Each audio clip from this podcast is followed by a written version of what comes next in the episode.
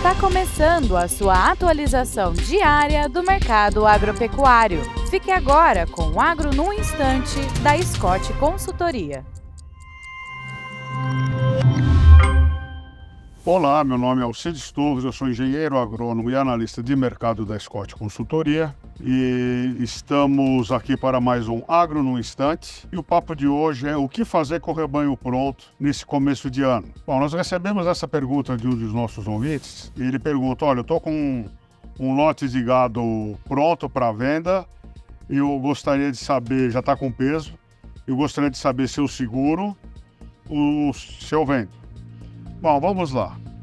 Se o gado está pronto, tem que vender, né? Digamos assim. Você já terminou todo o processo, já gastou todo o dinheiro que tinha que gastar. Uh, então, para você decidir se vende ou não, você precisa fazer conta, tá? Você precisa pôr nessa conta quanto custa manter esse gado todos os dias, né? Precisa ver se o ganho de peso supera as despesas. E se for isso, aí você segura. Vamos dizer, se, se você não disse se o gado está é, confinado ou se ele está uh, em pasto, mas se ele tiver em pasto, existe a possibilidade de você ganhar aí uma arroba para cada 30 dias preso uh, no pasto, né? Mais ou menos, tá?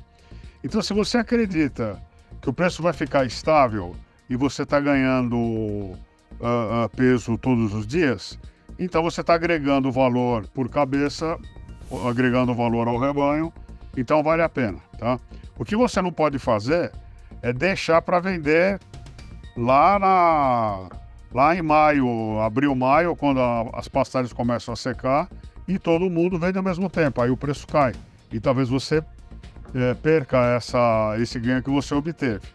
E se você acha que o boi vai cair de preço, uh, em fevereiro, março, então você já, já vende. Agora, se você não tem certeza absoluta, como na verdade ninguém tem, vende paulatinamente, vai fazendo um preço médio uh, de venda.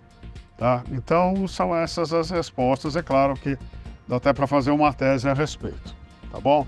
Obrigado pela pergunta, espero tê-lo atendido e até a próxima.